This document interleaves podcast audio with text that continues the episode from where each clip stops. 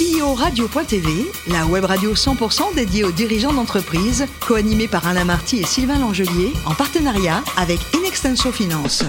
Bonjour à toutes et à tous, bienvenue à bord de CEO Radio. Vous êtes plus de 38 000 dirigeants d'entreprise abonnés à nos podcasts et nous vous remercions d'être toujours plus nombreux à nous écouter chaque semaine. Et bien sûr, vous pouvez réagir sur nos réseaux sociaux et notre compte Twitter, CEO Radio-du-Bas TV. Aujourd'hui, nous recevons Frédéric de Gombert, CEO et cofondateur d'Akeneo. Bonjour Frédéric. Bonjour. Alors Frédéric, vous êtes né en 1981 dans la jolie ville de Martigues. Et après votre bac, vous allez suivre des études d'ingénieur à l'EPITA. C'est quoi l'EPITA déjà alors? L'EPITA, c'est une école d'ingénieurs, mais qui est très spécialisée dans l'informatique et dans la, dans la tech. Ouais, ouais. Et donc là, vous suivez une formation extrêmement euh, pointue en informatique. Et en dernière année euh, d'études, avec deux camarades, vous décidez de créer déjà un premier logiciel. C'était quoi ce logiciel? Oui, c'était euh, les tout débuts de la vidéo sur Internet à l'époque. Début de la DSL même, Les, Tous hein. les débuts de la DSL, Ah on était en 2003. Et on commence à voir la démocratisation de la vidéo sur Internet. YouTube n'existe pas, Ah oui. le streaming en est à ses tout débuts, mais on sent que le média vidéo commence à prendre de la place sur Internet. Et on se dit, bah, comment on peut aider des créatifs à créer des vidéos un peu plus interactives et à les diffuser sur le, sur le net. Mhm. Ouais. Et donc on développe un logiciel qui va permettre justement à ces créatifs, sans avoir à développer, de mettre en place des vidéos interactives. D'accord. Et là, euh, quelques temps après, il y a Real Networks qui vous embarque.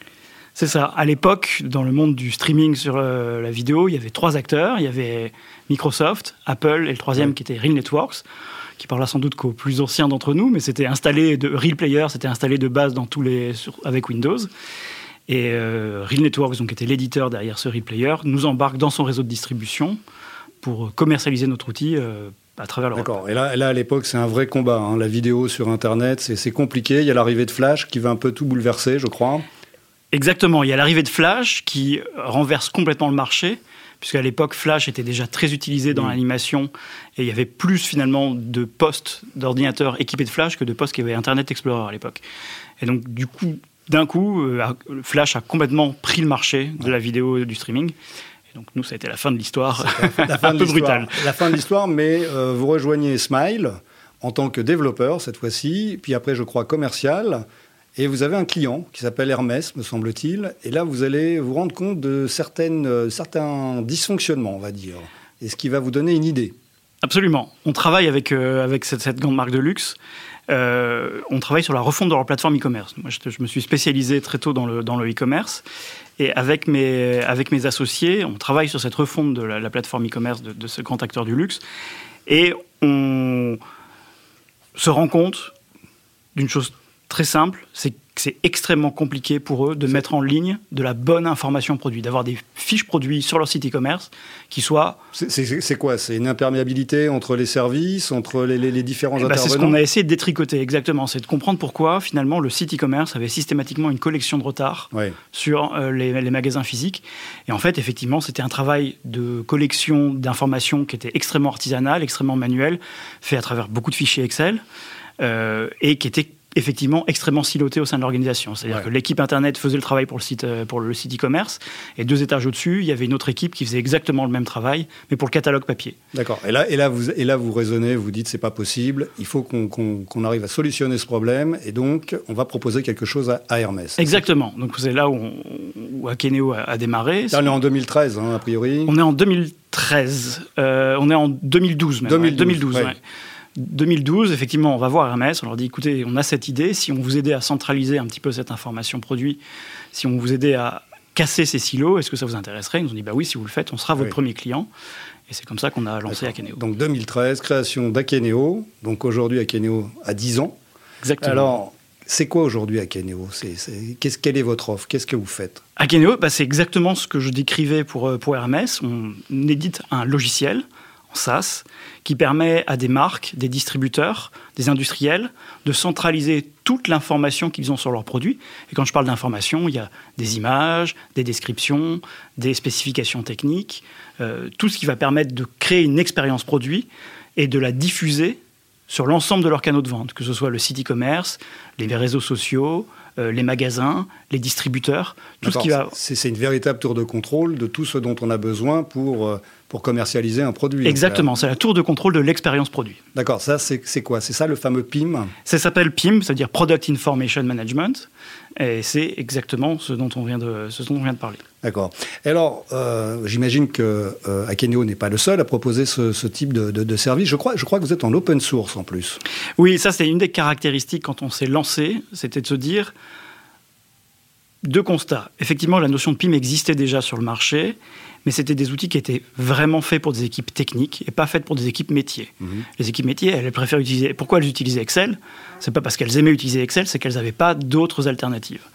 Et donc le premier enjeu, c'était de dire comment on fait un outil qui soit extrêmement simple à prendre en main. Et le deuxième enjeu, c'est de se dire le PIM tout seul ne vaut rien. Le PIM, il a de sens que s'il arrive à communiquer avec le site e-commerce, avec les outils en interne euh, IT. Donc le fait de pouvoir proposer un outil open source, ça nous permettait d'avoir une communauté, un écosystème autour de nous qui nous permet de développer, d'enrichir notre offre avec des intégrations entre notre outil et tout l'écosystème qui l'entoure. D'accord, donc qui dit open source dit normalement gratuit, mais j'imagine qu'il y a aussi une version payante. Exactement, on a deux versions de notre produit. On a une version open source qui est effectivement complètement gratuite. On a un peu plus de 80 000 sociétés à travers le monde qui utilisent cette version gratuite d'Akeneo.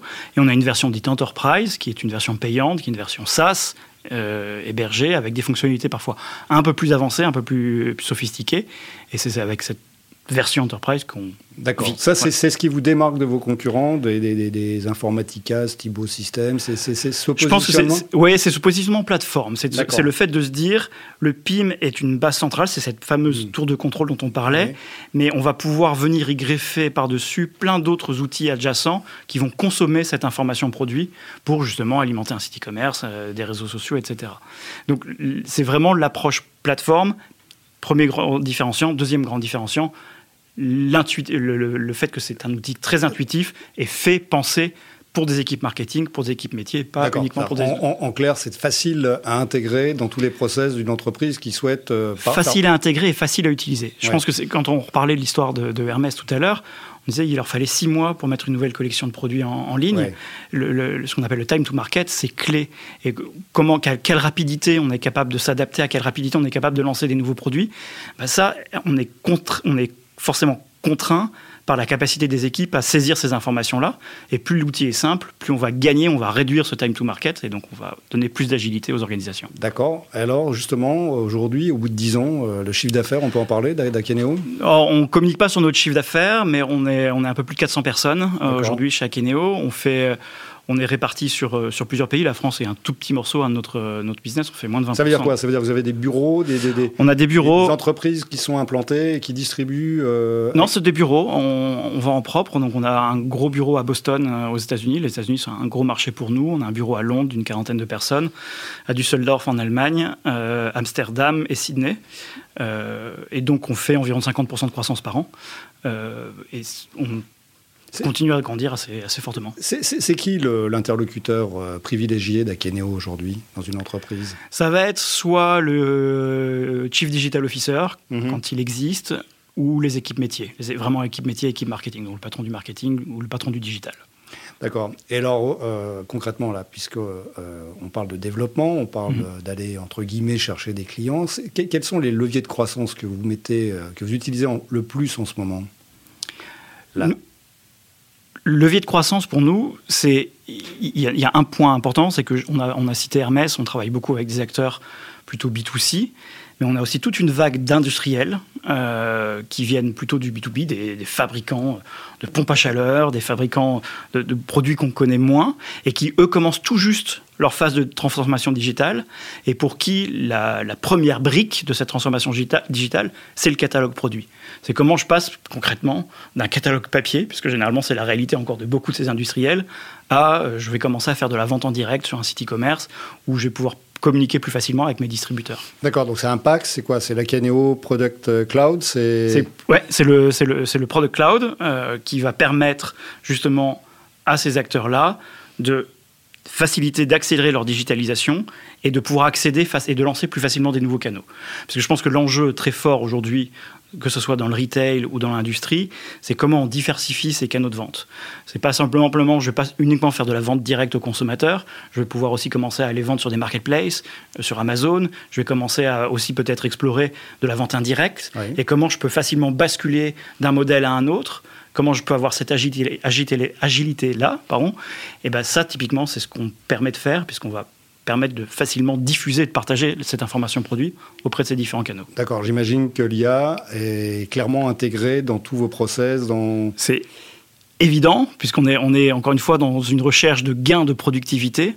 Jusqu'où ça ira alors, cette, cette, présence de l'IA dans, dans... Dans notre secteur, ça va très loin, ça va très très loin, parce qu'il y a les applications les plus simples auxquelles on peut penser, qui est simplement comment j'écris une description qui soit unique, qui soit optimisée si je veux vendre sur Amazon, bah, il faut une description avec des bullet points. Euh, hmm. Si je veux vendre sur mon site e-commerce, il faut une description plutôt textuelle qui va intégrer un certain nombre de mots-clés.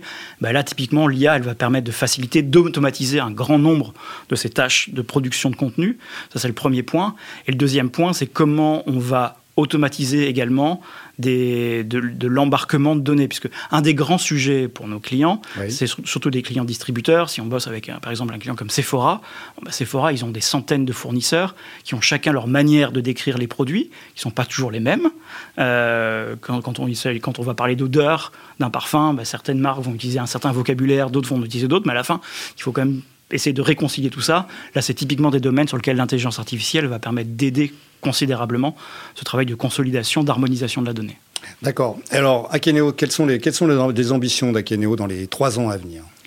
Les ambitions d'Akeneo, nous, on est dans une, dans une trajectoire où on a l'opportunité. On, nous, notre conviction, c'est que le marché dans lequel on est, de PIM, de la donnée produit, est là où le marché du CRM, de la donnée client, était il y a 15 ans.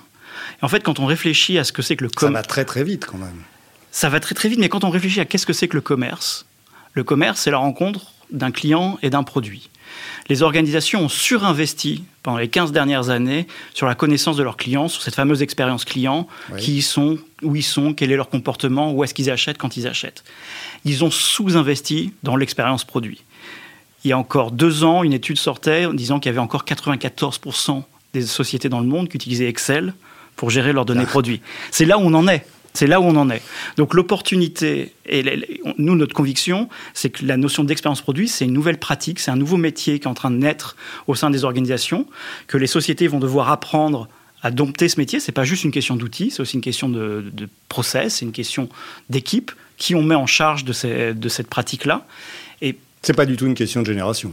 C'est pas du non, c'est pas du tout une question de génération, mais il y a une question générationnelle qui est quand même liée à ça. C'est que les consommateurs, surtout la génération Z, ils sont de plus en plus exigeants en matière d'information. Qu'est-ce que je mm. qu'est-ce que je recherche en termes de typiquement l'empreinte carbone de plus en plus ah quand on achète dans la mode je veux savoir quelle est l'empreinte carbone de ce produit là et ça c'est des informations qui avant n'existaient pas qu'il faut aller chercher qu'il faut aller chercher parfois dans des systèmes qui sont assez loin dans le dans le système d'information donc ces nouvelles générations, elles sont de plus en plus exigeantes, et donc il faut répondre à ces exigences pour les, pour les marques. donc ça, c'est l'ambition d'Akeneo. C'est l'ambition d'Akeneo, c'est de, d'être le pionnier de ce métier de l'expérience produit. D'accord. Et l'ambition du CEO d'Akeneo, euh, Frédéric, c'est quoi les trois ans à venir?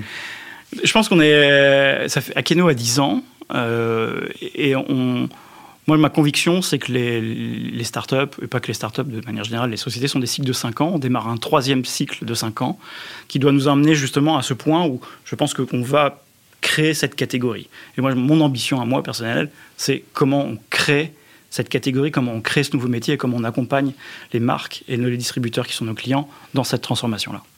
D'accord, Frédéric. Alors bon, nos auditeurs ne vous voient pas, mais euh, moi, en face de, vous, là, je, me pose la question, Frédéric, c'est quoi le plus beau métier du monde? C'est comédien sur grand écran ou acteur de la tech?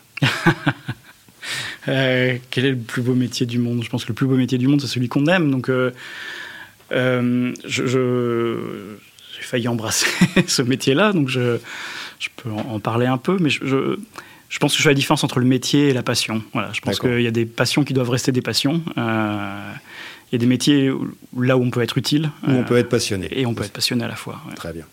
Merci beaucoup Frédéric. Fin de ce numéro de CEO Radio. Retrouvez toute notre actualité sur nos comptes Twitter et LinkedIn. On se donne rendez-vous mardi prochain à 14h précise pour accueillir un nouvel invité.